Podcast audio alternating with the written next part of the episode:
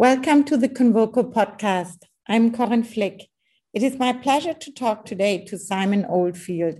Simon Oldfield is curator, art advisor, and lawyer interested in the convergence of those fields. He's also an expert in blockchain technology and an advisor to Hauser and Wirth. Hello, Simon.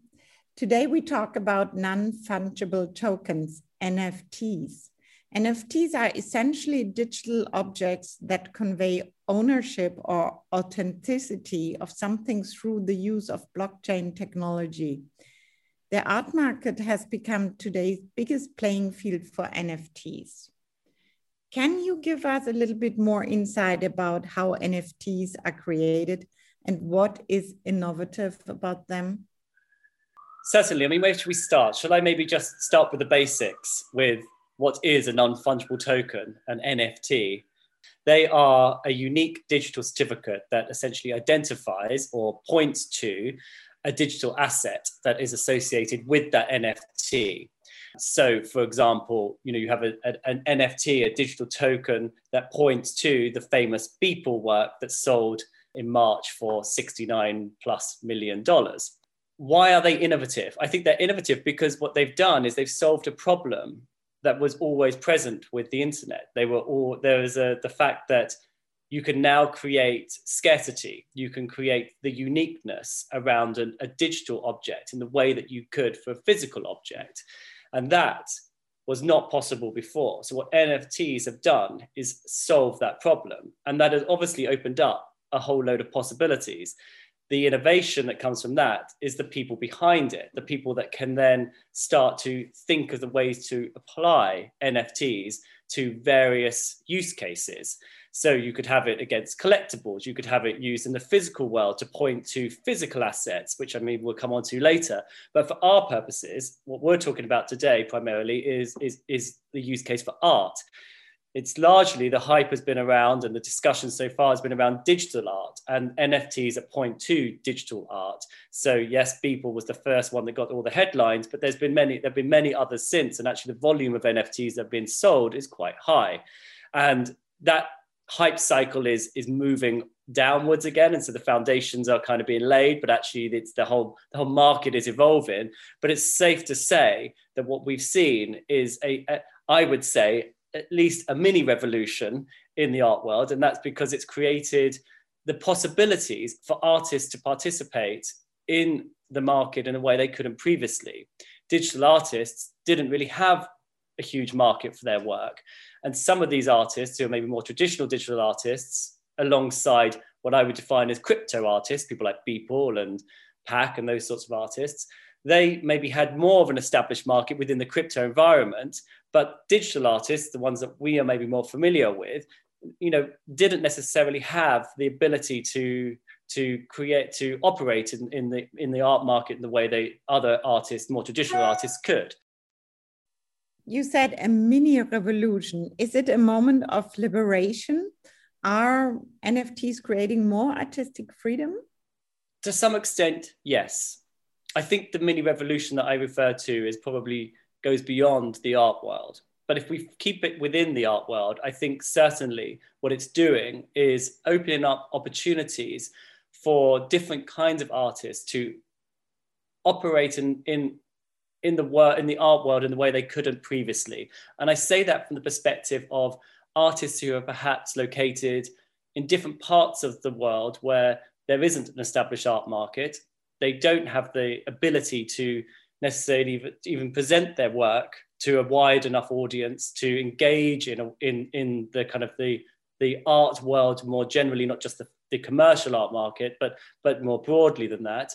So in the kind of broader cultural landscape, and maybe some of those artists that I'm seeing, and so many that I'm talking to, they're able to present work through this medium you know, uh, the kinds of work that they couldn't previously showcase or present to the world because it maybe was addressing themes that were potentially illegal or frowned upon culturally within their own locations, within their own countries. So, what we're seeing, for example, let's say from the LGBT community, we're seeing artists exploring themes within their work that they weren't previously exploring based if they're you know they're based in Nigeria or they're based in countries where there is you know I'm focused on Nigeria because I'm thinking of one particular artist, but you know let's say in Africa generally where there maybe it is more difficult for them to present more accepted lifestyles and points of view uh, in Europe, for example, and that is certainly something which I think we're seeing a kind of a, a liberation for artists, and that's exciting. Are there any open legal questions regarding the creation and ownerships of NFTs?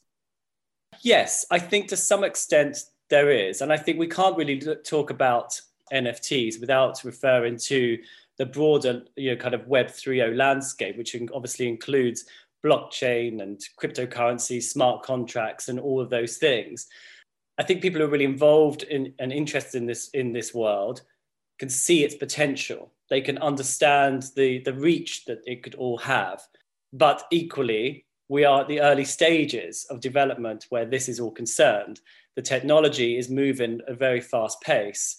And so, therefore, I don't think that it is probably that the systems, the structures, the technology is not as robust as it otherwise could be or potentially will be. So yes, there are some some some question marks that I would have around you know the creation ownership of NFTs, partly because of the protection for artists, collectors, and other IP owners, because the terms and conditions that surround the creation of an NFT, the terms and conditions that exist on the platforms where you would mint and offer for sale your NFT are quite onerous and they don't really work in the in the in favor of the artists the collectors or, or general intellectual property owners the creators.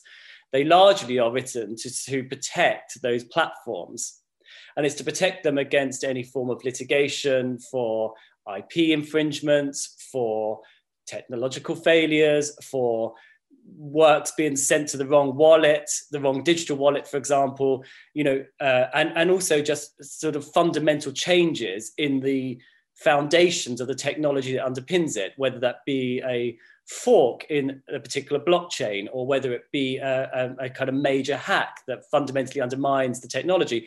Those things leave, in my mind, the artists, the collectors, the IP owners, and creators exposed We've also not seen any of this resolved in courts. And you know, for 20 years, I wrote a paper 20 years ago about the kind of the conflict of intellectual property on the internet, where you have, let's say, you know, you have a global system where you know, where, but you only have one domain name, for example. So you might have Apple as a registered trademark in multiple countries for different goods and services, but you only have one Apple.com. It happens to be so that Apple Computers owned Apple.com, but any other number of trademark owners, for example, could have had laid claim to Apple.com and have a trademark to support that claim.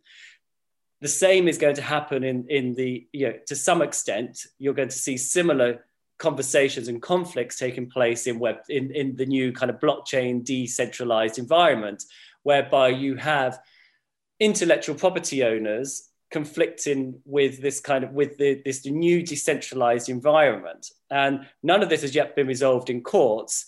None of the t's and c's have necessarily been challenged but we have seen for example one major claim against a, there was a creator someone who was using marvel uh, well basically using comics comic book figures in his work. The the ip owner a very big studio based out in la made a claim saying that this was infringement, but that work had already been sold to a collector. So the response from the platform was simply to remove that work, take it off the platform, remove it from the wallet. It was no longer accessible by the artist or by the collector.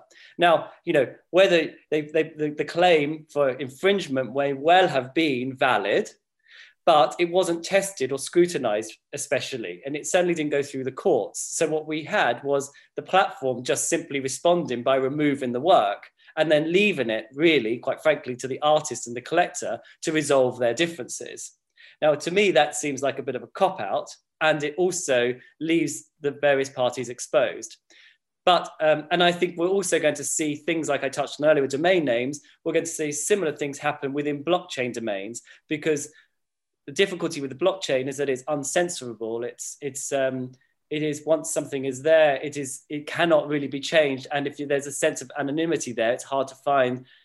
Sometimes hard to find the underlying, you know, person who maybe owns something or has created something.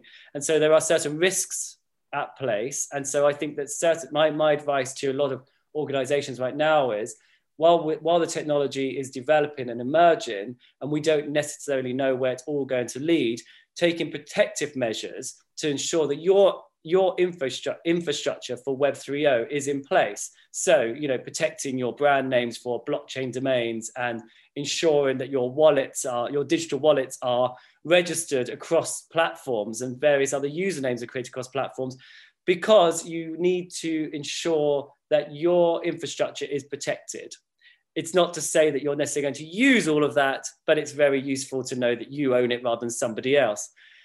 But I do think that there is there are some risks. I'll finish by saying that while the artists that you and I are probably familiar with and um, and really and respect would never would also respect other people's intellectual property.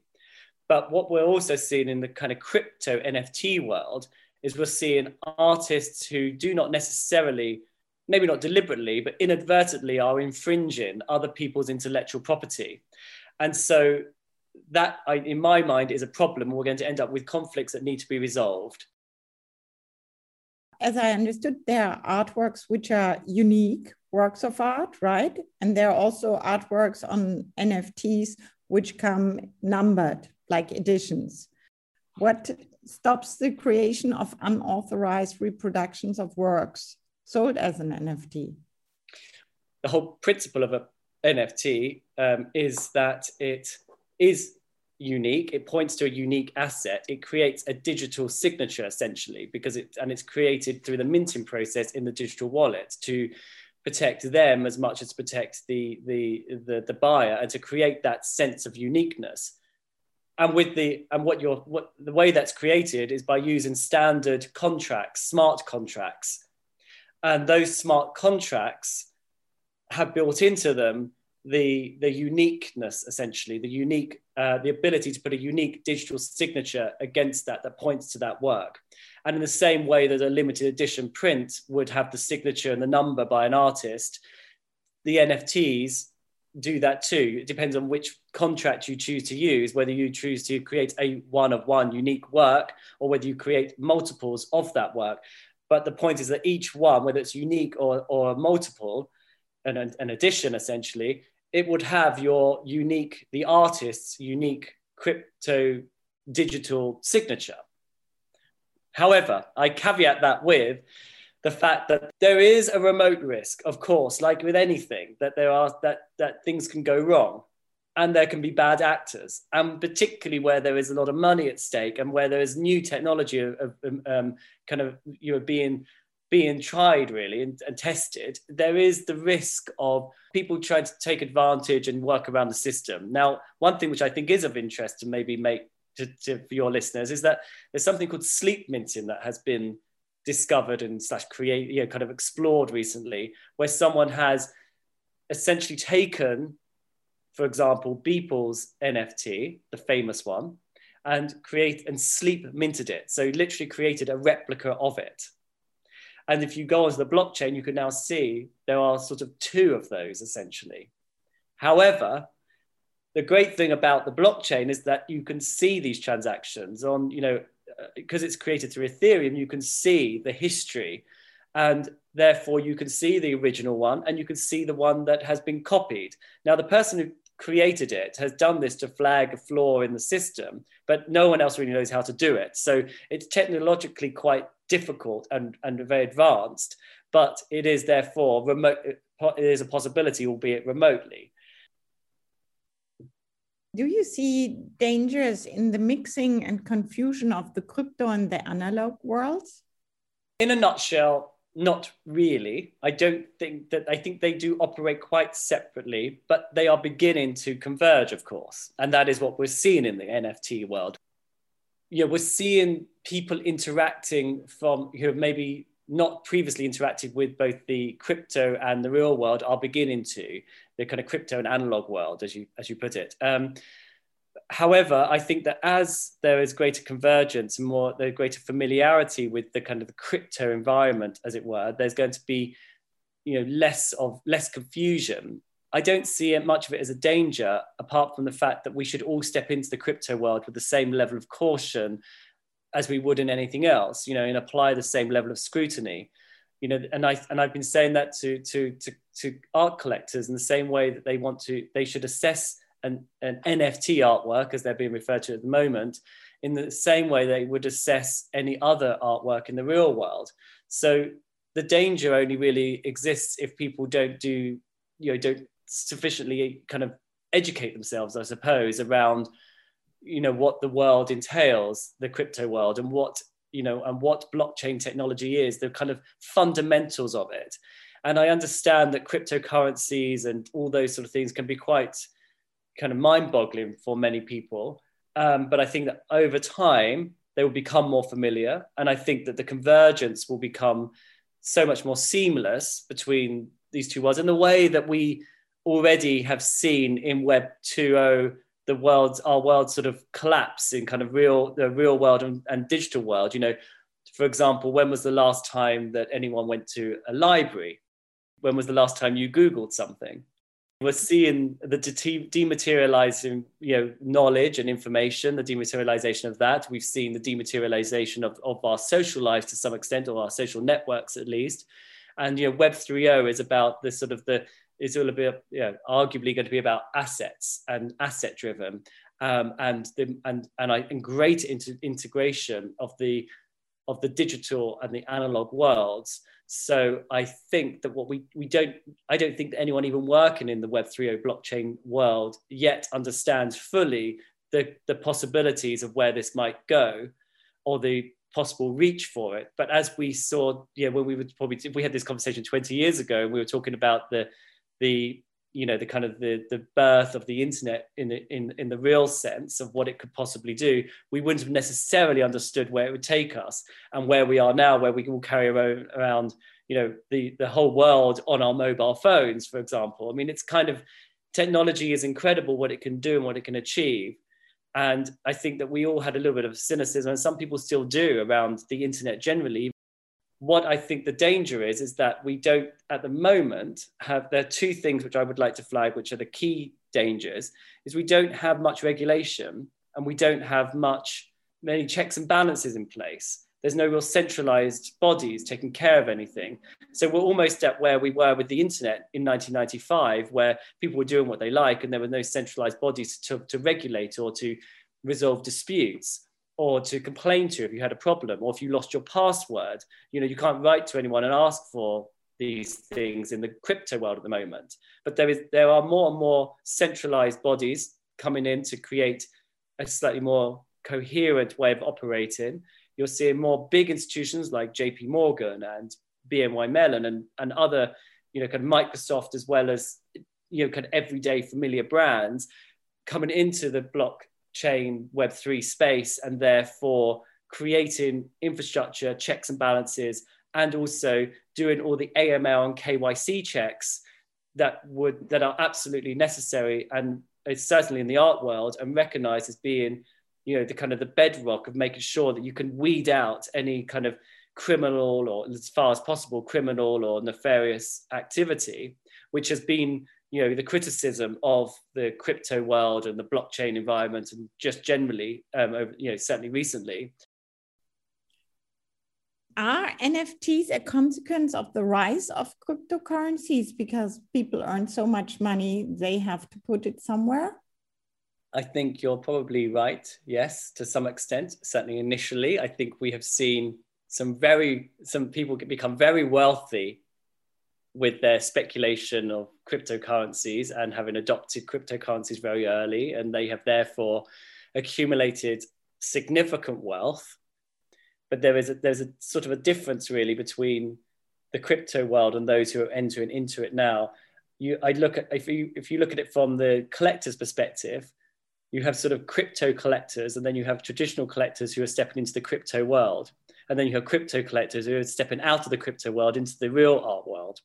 Likewise, with artists, you've got you know crypto native artists let's call them and then you have digital artists you know who have been working in the digital world digital art world for decades now those but those people who've been born out of the crypto art world you know maybe i would put you would put let's say we put Beeple in there we'd put Pak in there we'd put Fewocious in there and a bunch of other crypto native artists those artists are born out of that world and the crypto collectors with their crypto wealth and crypto millions slash billions are the buyers for that work. They're from the same ecosystem. So, yes, it was born out of that world. And at least initially, that's what the rise of cryptocurrency has, has fueled the, the NFT market. However, I believe it's now maturing. And I think that now that it has created a much broader dialogue in the art world generally, what we're seeing is that the market itself is maturing. The price, the, the actual, you'll see on the hype cycle of NFTs, you know, the peak really came in February and March, which did does correlate with you know cryptocurrency rise and is now beginning to to wane off a little bit and, and to decline in the way that cryptocurrencies are. But you don't have to buy NFTs and cryptocurrencies. Nifty Gateway, for example, you can buy them in you know with fiat currency. You can buy it with dollars. And in, and many of the projects I'm working on at the moment is to allow platforms to operate where fiat currency is the is the currency you can choose to use, and it's just cryptocurrency in the background. So NFTs are going to accompany digital artworks or artworks generally, and therefore there's going to be a maturity to the art world, and it's not going to be so linked to cryptocurrencies. Now, you have mentioned already before that with the NFTs came specialized online platforms. Next to the traditional auction houses and galleries, you have also online platforms as dealers and sellers. How do you expect this market to consolidate? They are new platforms. We've touched on the kind of the risks around some of those in terms of the, the way that they are, you know, creating these very robust terms and conditions. And I think curatorially, there are certain question marks to be asked around them as well, even though some of them say they're curated. I think maybe that's yeah, there's a big question mark over that. And and I think that's partly why you know the auction houses and galleries are becoming are interested in becoming involved in this space. Some are, are going into it more with more enthusiasm than, than others. And I think that, that they're being attracted to it maybe you know because of the, the values that the NFTs are being transacted at, but also because they're seeing that there's a that it's expanding the possibilities for the artists that they work with and for the possibility of the artists they could work with, you know, working with new artists. And I think that it is also if you think of blockchain as a medium as much as anything else for the purposes of the artist and the way that you know i don't know photography has the, the camera allowed artists to create new mediums i think that many artists are beginning to think of blockchain in that way too and so therefore you know, galleries and auction houses are inevitably going to be interested in it from the creative perspective, but also from the kind of the commercial perspective. I don't know whether there will be much consolidation because those online platforms are essentially trying to do or perform the role of galleries and without necessarily all of the, the, the broader benefits that come with representation. With regard to this, what you have said now, what will our world look like in five years' time? What do you think? I do have great enthusiasm for for more generally for technology and for its possibilities when it's used for good and when the technology affects positive change. The danger that I see is that we will go through yet yet more boom bust hype cycles where negative activity will overshadow the good. And while I, you know, as a lawyer and a, as well as a curator, I, I, I can see all of the possibilities, but I can also see a lot of the risks. And my feeling is, as a lawyer, the best thing to do is to mitigate and try to prevent as many problems that you can anticipate rather than trying to deal with them after the event. Of course, that's impossible to do in every single scenario, but I would hope there's a kind of benefit of a volume of people becoming involved in this world now that will bring all their great ideas, great minds, and investment that will allow things to not just develop at pace, from a technology perspective, but also to put the infrastructures in place that allow it all to function within society as we recognize it and want it to function. It has to be a you know a vehicle for positive change, not for disruption for the sake of disruption. So cryptocurrencies can be really interesting. They can be really positive, and as there now be, let's say, Bitcoin is being seen as a store of value rather than necessarily a currency, because a lot of people would would possibly under, understandably fear that cryptocurrency or Bitcoin could become, you know, could you could usurp fiat currencies, the become a default currency of some form. Does that, and then how does that have its have really, how, what are the ramifications of that across society, across government, across the ability to raise and to to collect taxes, for example, for the benefit of broader society? And with regard to NFTs, very specifically, I see NFTs having a much broader use case as a way of proving ownership of physical assets alongside digital assets.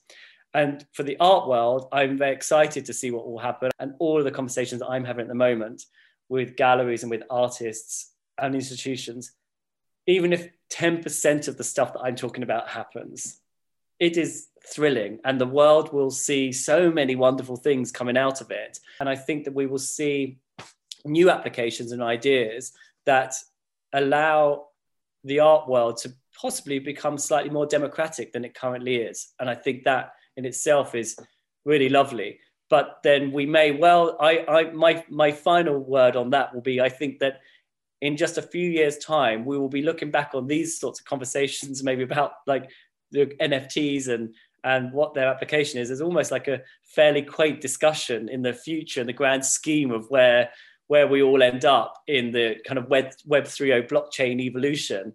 And you know as it becomes more user friendly and it becomes more natural for us all to accept these things within our day to day i think that we'll be, i tell you what we should probably come back and revisit this conversation in in probably just a year's time and see where we are because it'll be fascinating Look, let's do this, Simon. I think that's a great idea. I will make a note and will contact you in a year's time.